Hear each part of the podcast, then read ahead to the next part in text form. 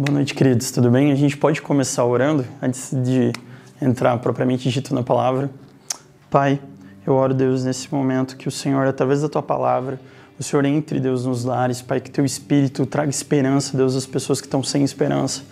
Que o Senhor traga direção, Pai, através da tua palavra, Deus, aqueles Deus, que estão procurando direção de ti. O Senhor fala, Pai, que o Senhor nos dá sabedoria, Pai, de graça quando nós pedimos.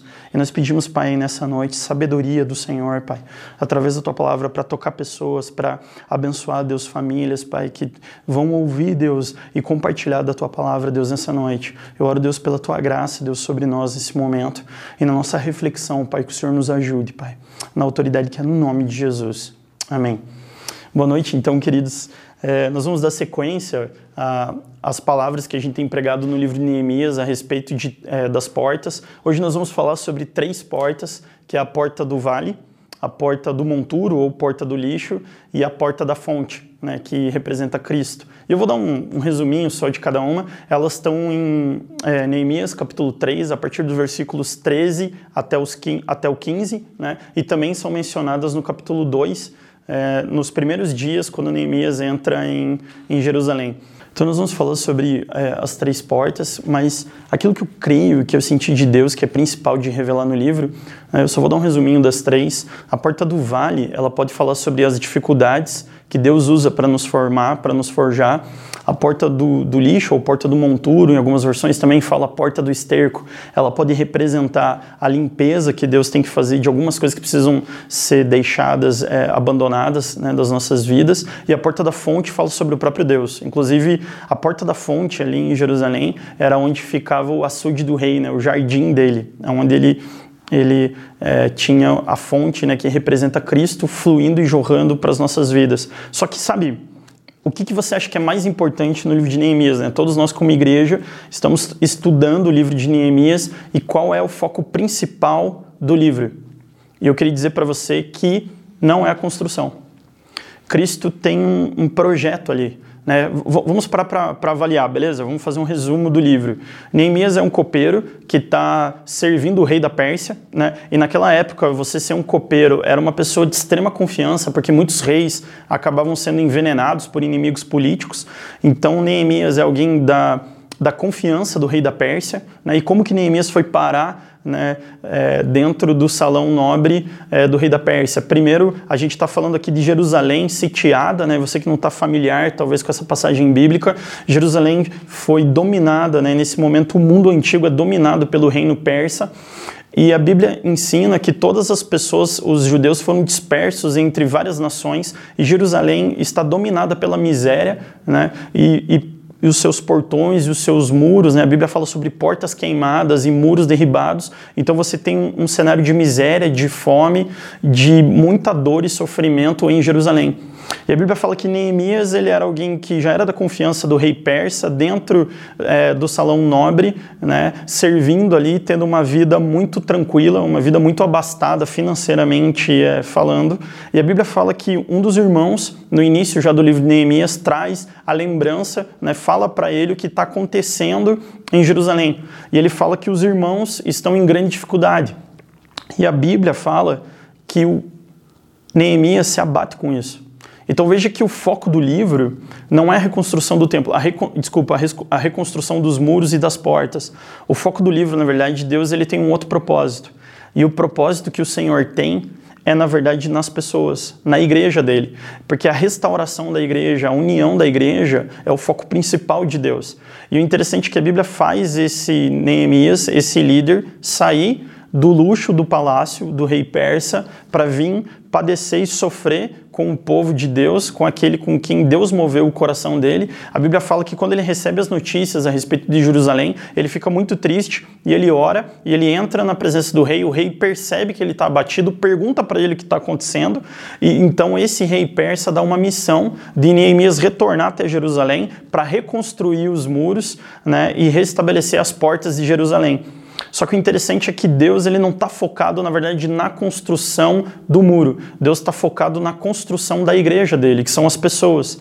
E, e é isso que eu gostaria de trazer o um enfoque falando sobre essas três portas. Cada porta que nós estamos ministrando ao longo é, desses meses já, ela tem um significado muito especial. Ela tem um significado profético. Só que o, o interessante aqui é enxergar o todo.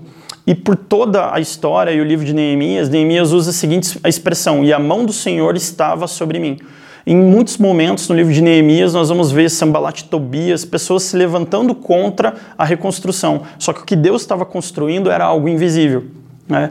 E, e por que invisível? E deixa eu te fundamentar algo. A Bíblia fala que a fé ela é relacional.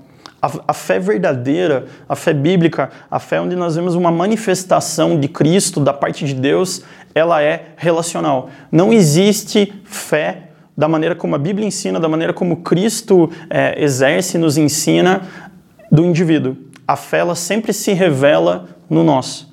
E nós conseguimos ver isso desde Gênesis, desde o princípio. E por que, que isso é tão importante na, na história é, de Neemias, porque se você não partir desse fundamento, muitas coisas você pode entender errado. E o que, que é interessante, já que a gente está falando de muros e construção, quando um arquiteto, um engenheiro, ele chega numa construção e ele vê os fundamentos, ele já consegue visualizar aquilo que ainda não aconteceu, aquilo que ainda não foi realizado, mas ele já consegue enxergar algo. Isso é fé. O que, que eu estou querendo dizer? Quando você olha para os fundamentos da tua vida, aquilo que Cristo fez na tua vida, se é que você realmente conhece Ele, se é que você tem relacionamento com Ele, quando você olha para os fundamentos da tua vida, você consegue enxergar o futuro, mesmo ele não tendo acontecido ainda. E, e, o interessante é que em Gênesis, a Bíblia diz assim, quando Deus ele cria o homem, a Bíblia fala assim, façamos o homem, né? isso é Gênesis capítulo 1, façamos o homem, então Deus usa uma palavra no plural, a palavra é nós, façamos o homem a nossa imagem e semelhança. E isso é muito legal. Por quê? Porque Deus está usando a terceira né, pessoa do, do, plural aqui, ele está falando nós. Façamos o homem, e dele, esse homem é no singular, façamos o homem, artigo definido, a nossa imagem e semelhança. O que, que Deus está querendo dizer aqui? A primeira coisa, Deus, a palavra aqui é Elohim, é uma palavra plural, que significa Deus Pai, Deus Filho, Deus Espírito Santo. Então Deus, ele é um Deus relacional. Ele é uma comunhão de três pessoas. E o mais legal ainda é que continuando lendo o livro de Gênesis, a Bíblia fala assim que Deus formou o homem do pó, homem e mulher. Então quando a Bíblia fala sobre a criação, quando a Bíblia fala sobre a nossa criação, sobre a criação né, da humanidade, sobre a criação desse homem, que nesse primeiro momento ele é manifestado como singular, a Bíblia fala: façamos o homem a nossa imagem e semelhança para nós representarmos Deus, Deus ele se revela na relação. Por isso que ele criou homem e mulher. Então a fé verdadeira, ela é uma fé relacional, aonde nós queremos manifestar Deus, onde nós queremos revelar esse Deus invisível. Né? E, e, o interessante é que a fé, né, a Bíblia fala isso em Hebreus capítulo 11, a Bíblia fala que a fé é a convicção de coisas que se esperam, né, que não se veem, mas que pela fé você crê nelas. E interessante também que a Bíblia fala que pela fé nós sabemos que o universo foi formado pela palavra de Deus, né, ali em Hebreus capítulo 11, de maneira que as coisas visíveis vieram do invisível. E, e, por que, que isso é tão importante? Porque talvez quando a gente está olhando o livro de Neemias, nós estamos pensando somente na construção, nós estamos pensando somente nas portas, somente no muro. Mas na verdade tinha uma construção invisível que Deus estava realizando ali, que era muito mais importante. Muito mais importante que uma porta, muito mais importante que um muro.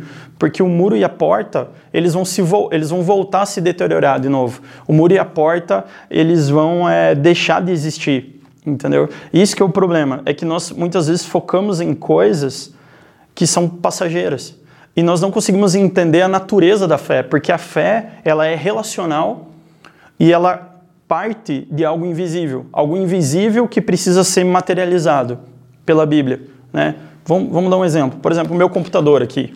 Né? Então, eu estou aqui com o meu computador e esse computador, que inclusive até apagou aqui meu esboço agora, é, ele, ele é material. Né? A gente consegue tocar nele, você consegue sentir ele, você consegue é, tocar, você consegue dimensionar, ele é tangível, você consegue perceber, mensurar ele. Só que veja que, que interessante. Deixa eu te perguntar algo. Se eu pergunto para você rapidamente, esse computador aqui, ele é concreto ou abstrato? É, o que, que ele é? A maior parte de nós vamos falar rapidamente. Ele é concreto. Por que, que ele é concreto? Porque a gente pode pegar, é tangível, né? eu posso tocar, eu consigo ver o tamanho dele, a extensão, eu consigo mensurar ele. E para isso nós é concreto. Agora deixa eu te perguntar outra coisa. Espírito, alma, é concreto ou é abstrato? Muitos de nós, quando nós paramos para responder essa pergunta, talvez alguns vão falar espírito, é concreto, mas a maior parte vai falar abstrato. Por que abstrato? Porque a gente não pode tocar. A gente não consegue mensurar. Não é algo que você conhece de maneira objetiva, é de maneira subjetiva. É algo que você sente, é algo que fale, que, que fala com você, você sente, é algo que transcende. É, a Bíblia, ela ensina sobre isso. E Deus, já desde o início, em, em Gênesis, ele estava falando sobre uma fé relacional que manifesta um reino invisível. Né? E o Espírito, ele é eterno. A tua alma é eterna. Inclusive aqui nesse lugar agora, quando eu estou gravando, tudo aqui é passageiro. Esse computador aqui, não sei quanto tempo que ele vai durar, né? mas ele vai, ele vai estragar, ele vai se deteriorar, ele não vai existir mais. Agora, as duas pessoas que estão aqui comigo gravando e eu, o nosso espírito é eterno. Então veja que interessante que para a Bíblia, aquilo que é concreto, na realidade do reino de Deus, não é esse computador. O que é concreto é o teu espírito, porque ele é eterno. O tempo não vai destruir ele, o tempo não vai acabar com ele. Então, isso coloca em perspectiva outras coisas. Porque quando nós usamos a expressão religiosidade, eu estou falando sobre pessoas que elas tentam colocar formas e não ensinar o evangelho na essência. Porque evangelho significa significa que a Bíblia fala, é, Romanos capítulo 1, do versículo 16 ao 18, eu não me envergonho do Evangelho, porque o Evangelho é o poder de Deus para trazer transformação, renovação na minha mente. Então, quando nós estamos pregando, quando nós estamos ministrando, falando sobre a história de Neemias, o que nós estamos focando aqui é na transformação da mente das pessoas, porque transformar a mente delas para elas enxergarem o invisível. E, calma, veja o que a Bíblia fala. Deus, Jesus ele fala isso. Tem olhos, mas não veem. Tem ouvidos, mas não é, tem ouvidos, escutam, mas não ouvem. Por quê? Porque literalmente fé significa você enxergar aquilo que é invisível. Significa materializar aquilo que é invisível. Então quando Deus ele fala, façamos o homem a nossa imagem e semelhança, ele está falando sobre nós manifestarmos a comunhão, o relacionamento de Deus, porque Deus ele é um Deus trino. E sendo um Deus trino, para a gente manifestar a Deus, nós precisamos manifestar a Deus na relação. E Cristo, sabe o que é a diferença entre Cristo e, e Jesus? Jesus é um nome. Cristo representa a reunião entre Jesus e a igreja. E esse relacionamento que a igreja, chamada o corpo de Cristo, manifesta Deus. Manifesta a imagem e semelhança de Deus. Então, como que nós materializamos esse Deus trino? Como que nós materializamos esse Deus que é eterno? Através da relação. E o que é interessante na história de Neemias? Que quando Neemias ele sai do palácio, uma das primeiras, algumas das primeiras ações que ele faz, a Bíblia fala no capítulo 2 que na primeira noite que ele chega em Jerusalém, ele chama os amigos. Então Neemias ele nunca está sozinho nesse momento. Primeiro porque Deus chamou ele. E o legal é que Deus chama ele para ele fazer o bem para outras pessoas. Neemias não colocou em primeiro lugar a sua própria segurança, não colocou em primeiro lugar a sua prosperidade financeira, não. Ele foi movido por compaixão. Neemias foi movido a sair do palácio do rei da Pérsia e ir para Jerusalém para tentar reconstruir os muros, ser ameaçado de morte, passar por inúmeras dificuldades que a gente consegue ver no livro por causa de um povo. Porque o foco de Deus em toda essa história não é uma construção que vai se deteriorar o foco de Deus são as pessoas, porque as pessoas são eternas, mas as coisas não. As coisas são passageiras. E Deus une em torno de uma missão todo esse povo de novo. E o que, que é legal? Porque a Bíblia fala que Neemias, quando ele chega, é, tem, é, tem nos capítulos, ele fala na história que Neemias ele reúne os magistrados e os nobres de Israel. Né? Os nobres ali de Jerusalém, ele traz para junto. A Bíblia fala que ele é nomeado governador, né? e quando ele é nomeado governador, ele poderia cobrar impostos, que é aquilo que eles chamam de pão do governador. E a Bíblia fala que ele abre mão do salário dele. Por quê? Porque ele não queria que o povo fosse cobrado mais impostos, ou seja, o coração dele estava movido em compaixão. E quando ele reúne os magistrados e ele reúne os nobres, a Bíblia nos ensina que ele reúne todos eles e ele chega e fala: Olha, tá tendo muita miséria, tá tendo muita destruição. E eu sei de alguns de vocês, porque naquela época, quando você não conseguia pagar suas dívidas, os seus próprios filhos poderiam ser tomados como escravos.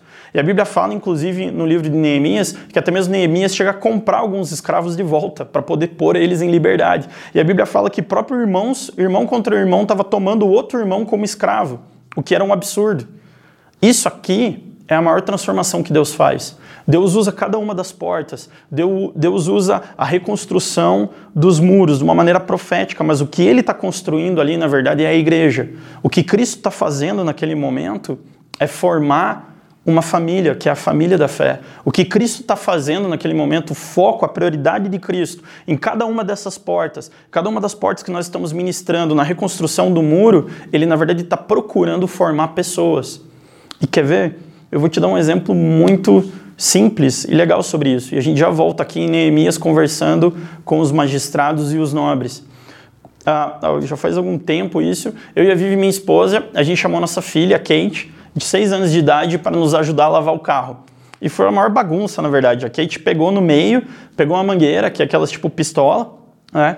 E começou a tirar água em mim e na Vivi. Na verdade, virou mais uma bagunça da Kate molhando a gente do que efetivamente a gente conseguir lavar o carro. Quando eu chamo a minha filha de 6 anos, ou quando você convida os teus filhos para fazer algum serviço e eles são pequenos, qual é o teu objetivo com isso? Sabe que o meu objetivo era lavar o carro? Tipo, sério? Se eu quisesse lavar o carro bem feito, eu lavava sozinho. Ou eu podia até mandar lavar, né? Podia pagar para alguém que é profissional para lavar o carro para mim. Eu não estou preocupado com isso quando eu estou convidando a minha filha para lavar o carro. Da mesma forma, deixa eu te explicar algo. Deus não precisava do povo para reconstruir os, o, os muros ou reconstruir as portas. Se Deus quisesse, ele fazia isso de maneira milagrosa mas não era o objetivo de Deus. Porque quando eu convido a Kate para lavar o carro comigo, eu não estou preocupado que, que o serviço seja bem feito. Eu estou preocupado com a formação dela. Porque enquanto ela está trabalhando comigo, quando eu trago ela para exercer o serviço junto comigo, eu estou preocupado em formar valores nela. Eu estou preocupado com a formação dela. E veja que interessante, nesse mesmo livro de Hebreus que eu falei sobre o significado da fé, que a fé é a convicção de coisas que não se veem, porque lá em Gênesis, no início, quando eu citei Gênesis 1, a Bíblia diz assim: façamos o homem a nossa, a nossa imagem e semelhança. O que, que vem o primeiro? A semelhança. A imagem foi criada à semelhança de alguém, desse Deus trino, desse Deus todo-poderoso, desse Deus Pai, Deus Filho, Deus Espírito Santo, que é invisível, porque as coisas invisíveis vieram primeiro, para depois as visíveis. E é por isso que Hebreus, a Bíblia fala que a fé é a convicção de coisas que se esperam. Pela fé, nós sabemos que todas as coisas visíveis vieram do invisível. Por quê? Amanhã, quando amanhecer o dia, ele vai amanhecer porque um dia, lá atrás, Deus disse: haja luz e houve luz. No momento que eu estou trazendo a minha filha para lavar o carro comigo, eu estou preocupado na formação dela, não no serviço. O serviço, ele é o meio pelo qual eu vou formar ela. Sabe o que a Bíblia fala em Hebreus também? Nesse mesmo livro que eu falei sobre a essência da fé, a Bíblia fala assim: Cristo em nós, a esperança da glória. Cristo em mim e em você, em nós. Na verdade, não é em mim, é em nós. Cristo em nós, a esperança da glória. O que, que isso significa? Que a missão tua, a missão minha, a nossa missão como igreja é revelar Deus às pessoas. E isso nós vamos fazer passando por portas.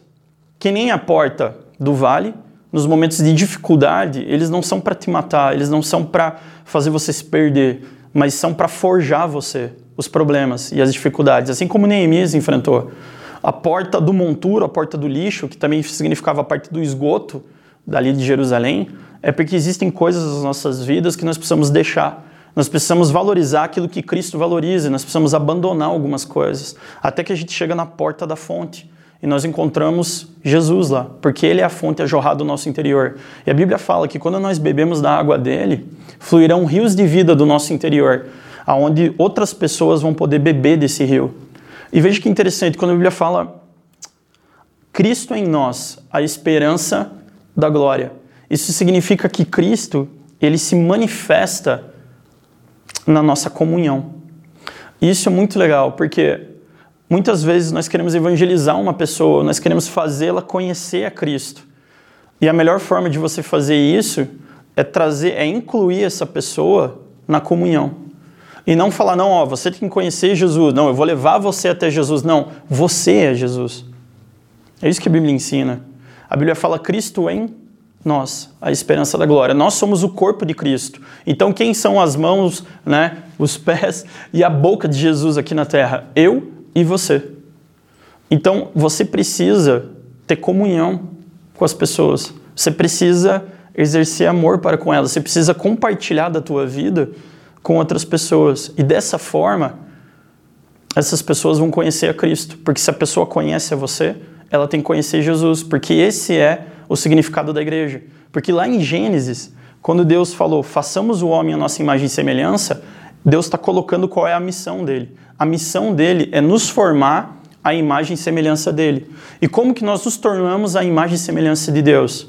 Primeiro, olhando para Cristo, porque Cristo é a união de Jesus e a igreja, e quando nós estamos juntos em comunhão. Por isso a igreja ela deve representar uma família.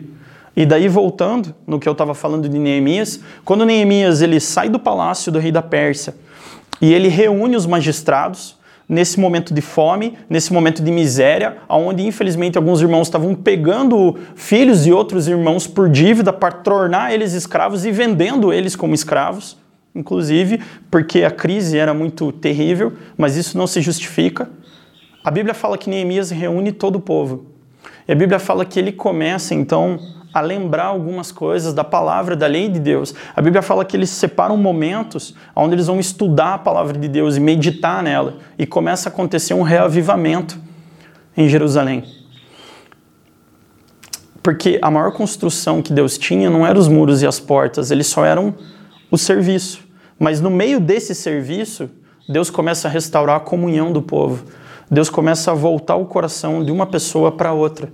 E daí a Bíblia fala que ele faz eles perdoarem as dívidas, ele reúne os magistrados, os nobres, eles falam: olha, vamos parar com esse negócio de pegar escravos, para com isso, sem escravidão. Vamos começar a nos ajudar financeiramente. A Bíblia fala que Neemias abre mão do próprio salário dele como governador. E a Bíblia fala, inclusive, que ele mata um boi e um número de ovelhas ali, agora eu não lembro se era semanal ou por dia, e ele promove um churrasco. Isso, churrasco é bíblico, meu irmão. É, saiba disso, está na Bíblia. E a Bíblia fala que ele reúne essas pessoas em comunhão e elas têm comunhão no serviço de reconstruir os muros, de reconstruir as portas, porque Deus tem um projeto ali. E a maior construção que Deus está fazendo, ela não é física, ela não é tangível, porque os muros, todas essas coisas, elas vão se deteriorar, mas as pessoas, elas são eternas. E a igreja e a missão de Deus e a missão de Jesus é nos formar a imagem e semelhança dele. E quando que nós nos manifestamos como imagem e semelhança de Deus? Quando nós estamos juntos.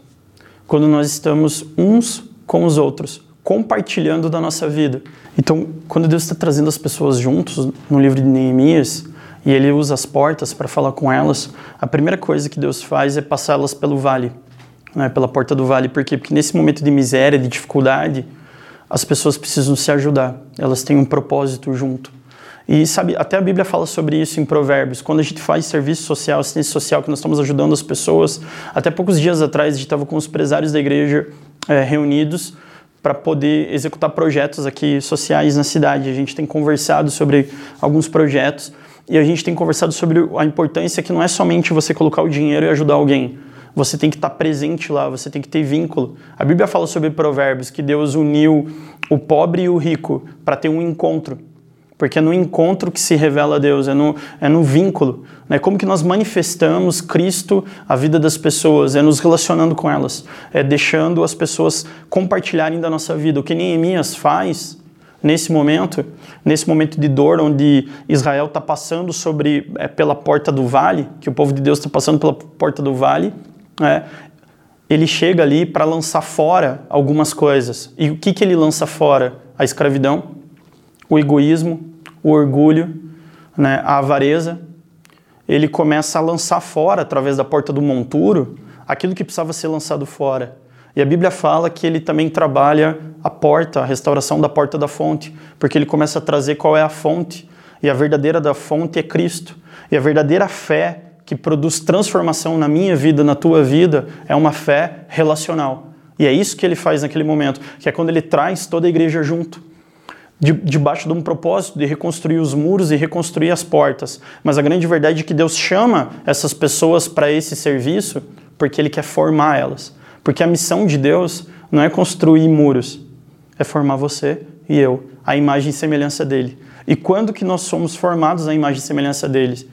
Quando nós passamos pelo vale e você tem alguém para te estender a mão, quando você lança fora algumas coisas da tua vida, porque você vai ter que lançar para você poder ter comunhão com outras pessoas, e quando você encontra a fonte, que é Jesus, que vai fazer você jorrar para abençoar outras pessoas. E você vai viver uma vida com propósito, não uma vida para você mesmo. A tua vida vai significar algo muito maior, porque você vai querer participar do serviço de Deus. Porque enquanto você está servindo alguém, Deus está formando você. Quando está abraçando, por que, que a gente vem para a igreja? Até nessa época de pandemia, as pessoas ficam mais isoladas, e daí tem pessoas que falam assim: não, a minha igreja é virtual, né? eu vou ficar é, do meu jeito.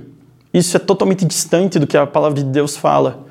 Porque eu não posso ter uma presença virtual na vida da minha filha. Eu não posso ter uma presença virtual na vida das pessoas que são a minha igreja. Porque quando eu estou falando da igreja, eu não estou falando da placa. Quando eu penso em comunidade de vida, eu não penso no nome da nossa igreja. Eu penso no rosto das pessoas com quem eu compartilho a minha vida desde a minha adolescência.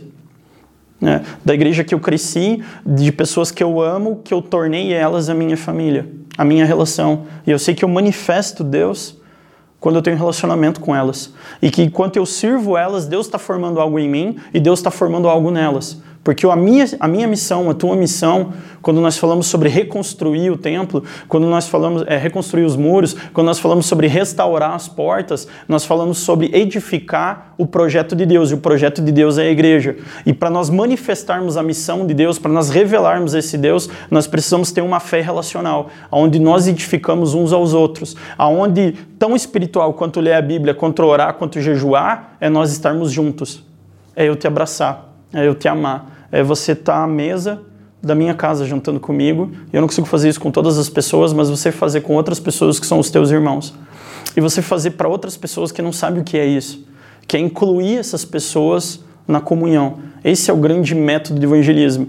E o que Neemias faz naquele momento, ele reúne os magistrados, ele lança fora algumas coisas que estavam erradas, como escravidão pela porta do monturo, e através do vale, através desse momento de dor, ele entra, e por causa da fonte que é Jesus, da porta da fonte, ele começa a restaurar aquilo que era o projeto de Deus para Israel, aquilo que é o projeto de Deus para Jerusalém, que nós sejamos um. E eu vou encerrar com um versículo que Jesus usa, ele fala assim que ele fala que Cristo, né, ele fala, olha, eu fui enviado para proclamar liberdade aos cativos, dar vista aos cegos e trazer liberdade aos oprimidos. Entre o cativo e o oprimido, existe algo no meio, que é trazer vista aos cegos. Quando a Bíblia fala tem olhos, mas não veem, né, não enxergam, tem ouvidos, mas não ouvem. A Bíblia está falando sobre essa parte que eu falei da construção, que é invisível. Porque como nós vivemos num mundo de coisas tangíveis, que nós podemos pegar, essas coisas muitas vezes nós achamos que é o nosso foco. A religião, ela na verdade tenta espiritualizar as coisas materiais. Mas na verdade o verdadeiro evangelho não é isso. O verdadeiro evangelho é materializar coisas invisíveis, é trazer a verdade, a realidade do reino. E qual é a realidade do reino? Compartilhar a tua vida com outras pessoas. A verdade do reino é evangelizar de uma maneira radicalmente diferente. Quando que as pessoas crerão? Quando nós formos um. Então, quando as pessoas perguntam para nós quantos membros tem tua igreja? Um. Um vezes um, vezes um, vezes um, vezes um, vezes um, vezes um. Porque no reino de Deus só existe multiplicação, não adição. Quando nós somos um, quando nós começamos a viver como família, quando nós começamos a compartilhar as nossas vidas uns com os outros. Dessa forma, nós revelamos Deus para as pessoas e não queremos levar elas até Ele. Porque se Cristo mora em você, Cristo em nós é a esperança da glória, a formação dessa pessoa ela acontece pela inclusão dela na nossa comunhão. E essa é a maneira correta. E eu queria deixar você com uma frase, que nós precisamos incluir as pessoas na comunhão e não querer resolver o problema delas. E esse que nós achamos que nós somos a solução dos problemas, nós não somos, é só Cristo que pode fazer isso. Porque o maior problema de todas as pessoas hoje, pode ter certeza, não é o financeiro, não é a família, não é drogas, não é a arrogância, não é isso. O maior problema dessas pessoas é porque elas não têm comunhão com Cristo. E para elas ter comunhão com Cristo, elas precisam ter comunhão com o corpo dele, que é a igreja. Porque Deus se manifestou a multiforme sabedoria dele através da igreja. E esse é o meu trabalho. Meu trabalho não, é o trabalho de Deus, que Deus nos chamou para ajudar ele, mas não é pelo serviço. Porque enquanto nós estamos realizando esse serviço, Deus está nos formando, Deus está te formando. Quando nós estamos amando alguém, quando nós estamos servindo alguém, seja com algo social, seja ensinando algo da Bíblia para as pessoas, seja dando um abraço. E é isso que é importante ser igreja. Então, a reconstrução dos muros e cada uma das portas fala para edificação e formação nossa, daquilo que Cristo quer gerar em nós. E por isso nós precisamos passar pela porta do vale, pela dor, porque a dor nos ensina e nos forja. Nós precisamos passar e lançar fora algumas coisas pela porta do monturo, até a gente chegar na porta da fonte, que fala sobre Cristo. E o legal é que no livro, a reforma, ela termina e começa na porta da fonte, porque ele é o alfa e o ômega. E veja que interessante isso. Quando nós estamos falando sobre dar vista aos cegos, nós proclamamos a liberdade aos cativos. Como que você dá vista aos cegos? Porque nós temos muitas pessoas que se dizem a igreja, mas na verdade eles, entre aspas, saíram do cativeiro, né? eles saíram do Egito, mas até hoje eles estão rodando no, no deserto. E parece que eles nunca chegam na, na terra prometida. Por quê? Porque alguns de nós, nós ainda estamos cegos. E a Bíblia fala, Paulo fala sobre isso numa das cartas dele. A Bíblia fala sobre iluminar os olhos do nosso coração para a esperança de qual é o nosso chamado. Qual é o teu chamado? Qual é o meu chamado? Qual é o nosso chamado como igreja? É ser uma família. É vivermos juntos em comunhão, porque isso é uma fé relacional que reflete a imagem e semelhança de Deus. E enquanto Deus me forja, enquanto Deus te forja, nos forja juntos, nos forma, ele nos chama para exercer o serviço dele, para nos formar, para manifestar a glória dele. Porque assim as pessoas vão crer e assim nós vamos manifestar a Deus, nós vamos materializar aquilo que os olhos naturais não podem enxergar. Aquilo nós vamos materializar esse reino invisível. Nós vamos materializar na maneira como as pessoas vão ver Jesus. E algo tão espiritual é quando nós estamos juntos, quando nós nos unimos para abençoar outras pessoas. E isso é a igreja. E é isso que você precisa fazer parte. E você não tem como fazer isso virtualmente. Você só tem como fazer isso se você aparecer, se você abraçar alguém. Aquilo que a Bíblia fala, que nós devemos amar as pessoas que atravessam a porta do vale pela dor, que precisam lançar algumas coisas fora da vida delas e precisam encontrar a fonte que é Jesus. E essa fonte, ela vive no teu interior, no nosso interior e nós precisamos manifestar ela a outras pessoas. Vamos orar então? Senhor Jesus, nós nos colocamos, Pai, essa noite diante da Tua presença. E eu oro, Pai, por cada uma das pessoas, Deus, que estão ouvindo a Tua palavra nessa noite. Que elas possam ser alcançadas, Deus, pelo Teu Espírito, pela Tua palavra nesse momento. Converte o coração delas, Pai, para aquilo que é o Teu projeto para a vida delas. E assim como o Senhor despertou Neemias pelo Teu Espírito, desperta, Pai, eles, Pai, para viver Deus em comunhão, para viver Deus como igreja, para eles participarem do serviço de construção da tua igreja, porque o Senhor, na verdade, vai estar tá formando eles a imagem e semelhança tua, porque essa é a tua missão, Senhor. E por isso, Senhor, desperta eles pelo teu espírito, alinha seus corações, independente das dificuldades que estão enfrentando, faz eles terem comunhão, faz eles serem ativos, Deus, em viver e compartilhar a sua vida com outras pessoas, Pai, em servir, porque nisso vai acrescentar na vida deles e na formação deles, Pai. E eu oro, Senhor, que o Senhor venha despertar eles pelo teu espírito, na autoridade que há no nome de Jesus. Amém. Amém, meu irmão. Deus abençoe, né? Que você que essa palavra possa abençoar a tua vida.